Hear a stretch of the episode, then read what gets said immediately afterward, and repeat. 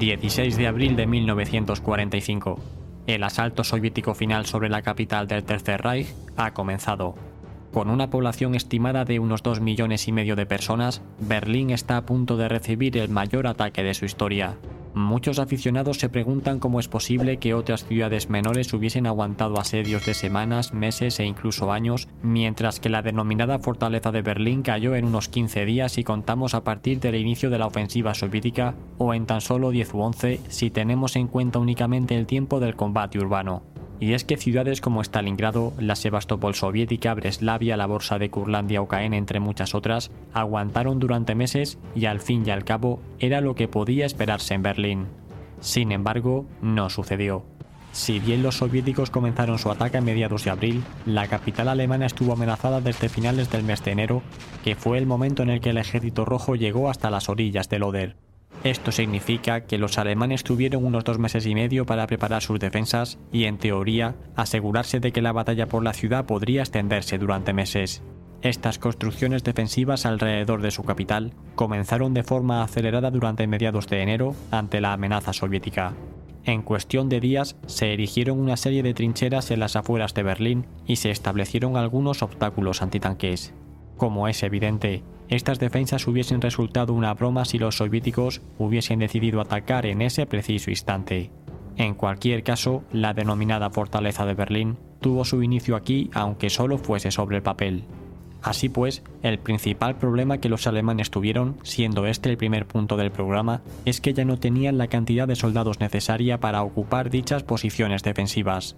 A pesar de que cuando se habla de esta batalla se suelen dar las espectaculares cifras de que para la defensa de Berlín los alemanes contaron con casi 800.000 soldados, esta cifra es completamente engañosa.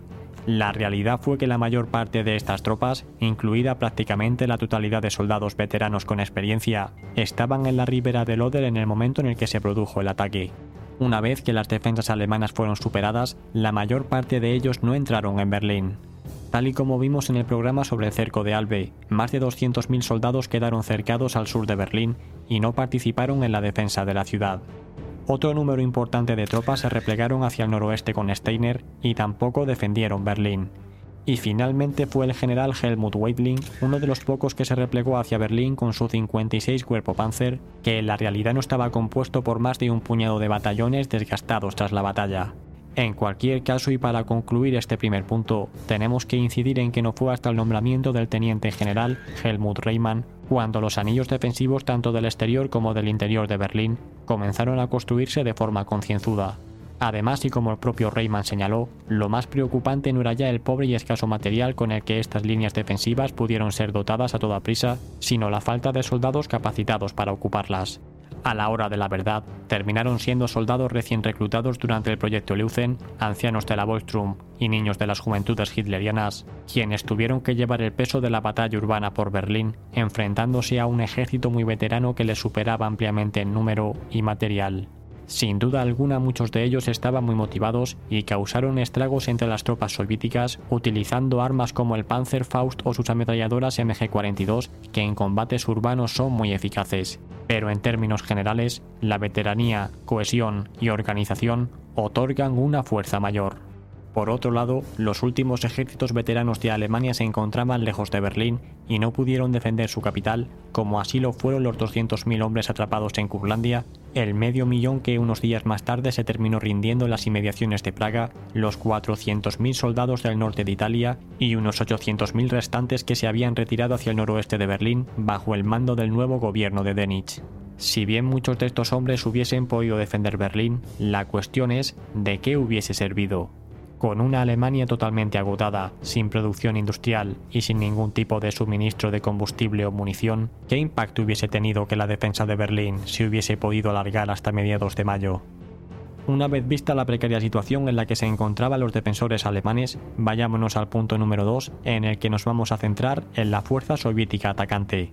El ejército rojo no escatimó en nada a la hora de asestar su golpe final. Más de 2 millones de soldados, junto con unos 6.300 carros de combate, 7.500 aviones y 40.000 piezas de artillería, estaban preparados para abalanzarse sobre las defensas alemanas.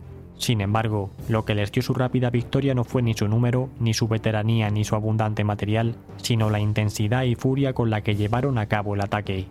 Si bien en otro tipo de contexto los ataques a las ciudades se llevaban a cabo con precaución y evitando sufrir muchas bajas entre tus soldados, en esta ocasión no fue así. Por supuesto, tampoco se optó por rodear la ciudad y dejar que terminase cayendo como fruta madura, como así se solía hacer también en la mayoría de los casos. En esta ocasión se había dado un plazo máximo en la que la ciudad tendría que estar completamente tomada, siendo este el primero de mayo, fecha tan simbólica para el Partido Comunista Soviético. Con tal de conseguir esto, no importaba el número de bajas que se tuviesen que encajar. Así pues, la batalla de Berlín se convirtió en un auténtico infierno en la que cientos de miles de soldados cargaban desde todas direcciones, haciendo uso de la mayor potencia de fuego posible, con el único objetivo de llegar hasta la Cancillería del Reich cuanto antes. Al final, casi 350.000 soldados causaron baja durante esta acelerada operación. Esto significa que de haberse tratado de otro asalto convencional, el ritmo de avance hubiese sido más lento y los combates por Berlín se hubiesen alargado de forma significativa a pesar de la diferencia abismal entre los soldados y material de cada uno de los bandos.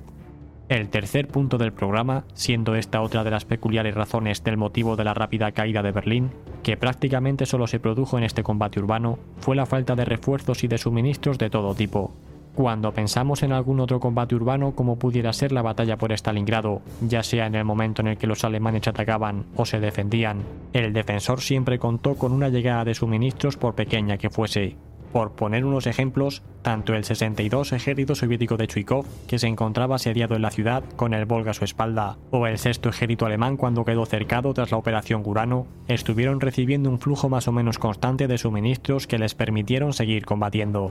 Esto se repitió en la región de Kurlandia, Sebastopol, Breslau, Demiansk y en prácticamente todas las ocasiones en las que un contingente de tropa quedó aislado. Por supuesto, también ocurrió en aquellas ciudades que se situaban en primera línea de frente y se encontraban bajo ataque sin estar cercadas, como por ejemplo Caen o Aquisgrán. Por el contrario, en Berlín, una vez que quedó completamente cercada durante los días 23 y 24 de abril y su aeropuerto del sur cae en manos soviéticas, el suministro aéreo que recibe es prácticamente nulo y no tiene ningún tipo de impacto. Además, con todos los frentes colapsados y todo su tejido industrial en manos enemigas, su producción durante ese mes de abril era ínfima. Si bien existían algunos depósitos de material repartidos por el corazón de Alemania, estos ya hacía tiempo que habían sido prácticamente vaciados para apuntalar las líneas del frente. Así pues, el material que aún quedaba disponible tenía grandes dificultades para ser transportado debido a la falta total de combustible y medios de transporte, pues las vías de ferrocarril alemanas se encontraban completamente machacadas. Todos estos puntos fueron los que en definitiva hicieron que una ciudad tan grande como Berlín terminase cayendo en tan poco espacio de tiempo. Por supuesto, dentro de estas claves hay otras muchas en las que no nos hemos podido centrar en profundidad, pero si os interesa este tema, os dejo en la descripción el programa sobre los anillos defensivos de Berlín, en el que vemos con todo lujo de detalles las defensas con las que contaban los alemanes.